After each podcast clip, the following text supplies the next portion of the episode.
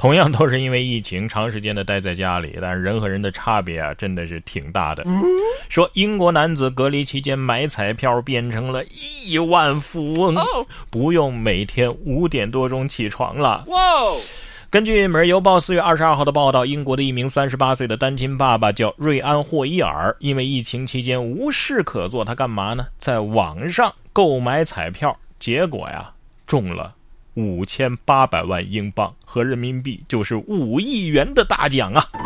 在收到中奖信息之后，清晨六点钟，瑞安就开车来到了自己父母家中啊。但是由于现在是新冠肺炎疫情期间啊，他遵循政府的指示，并没有进家门，而是通过窗户把手机递给了父母。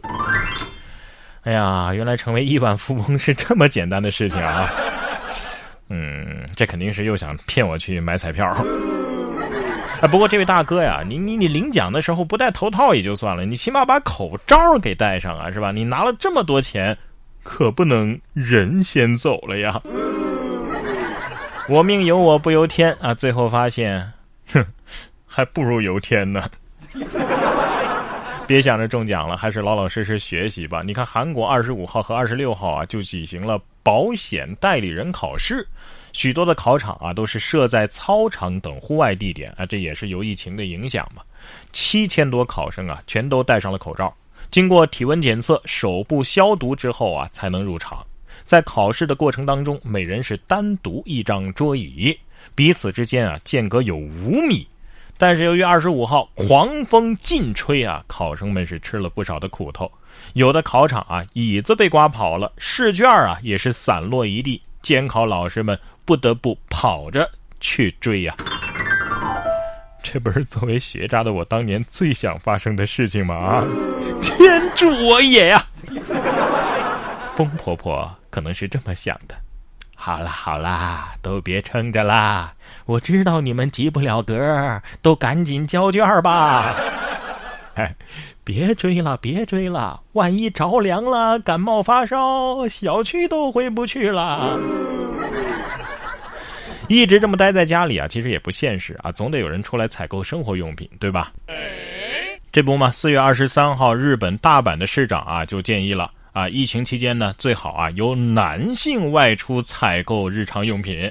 当日呢，他在发布会上称，女性啊购物时间更长啊，因为他们呢要在不同的商品当中做挑选，而告诉男性所采购的物品之后啊，他们往往就是拿了就走啊，不会在超市里逗留太久。市长这样的言论就引发了网友的抨击，说他对女性充满偏见。呃，你看啊，你看这话这么说，隔离期间应该由男性出门采购日常用品。哎，这么说听起来，女性应该是觉得挺舒服的。男人干活嘛，你们休息嘛，对吧？可是再加上半句，因为女性买东西犹豫不决，就成了歧视女性了。所以说言多必失啊。相信日本的男同胞啊，现在也正在经历认认真真挑半天，回家还得挨骂这样的剧情。哎呀，这集我不光看过，我还演过呢。不过呢，总算我们从那段时间过来了。你看，我们的小学生都开学了。杭州的小学生啊，一到三年级最近是正式开学了。一大早，浙江杭州养正小学的小朋友就戴着可爱的一米帽，开开心心的上学去了。养正小学的洪校长笑着解释说呀：“哎呦，这的确是我们的创意啊。呃，用我们的提倡的话来说呀。”就是头戴一米帽，保持一米距。开学前，老师就让孩子在家里和父母一起动手做了这样的这个一米帽啊。开学第一天呢，就把它戴着到学校，要求不能碰到他人，不能损坏帽子。上午呢，小朋友们戴着一米帽都很谨慎，有其他小朋友要靠近啊，就提醒：“哎呀，注意距离，注意距离。”哎呀，这这一米帽什么概念呢？就像这个宋朝的那乌纱帽啊，有有感觉吗？啊，就像那种，嗯，百官参加早朝的盛况。从这样的画面当中啊，的确可以看出，家长们的这个手工能力啊，还真是参差不齐啊。哎，不过这玩意儿前排的同学要是一转头，后排不是啪啪被打脸吗？还是注意安全吧。小学生开学了，大学生还在家里搬砖呢。说家里新建房子，大学生成了搬砖工了。哎呦，再不开学，我这房子都建完了。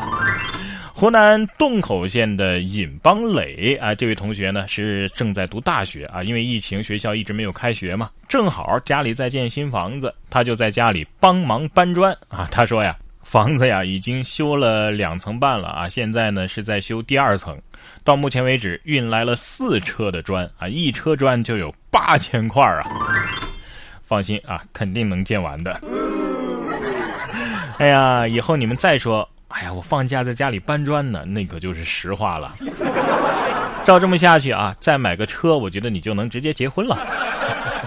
大学生在家里搬砖没什么，再这么下去啊，我感觉猫都能上大学了。说近日啊，广东佛山一段网友在家里逗猫的视频在网上走红啊。视频当中呢，陈女士在字帖上练字儿，哎，她故意写下“杀猫”“吃猫肉”啊等等这样的字样。哇！这个小猫看了之后呢，像看懂了一样，用小拳拳强烈反抗。网友直呼啊，这这这猫它是识字儿吧？千万千万别耽误它上清华呀！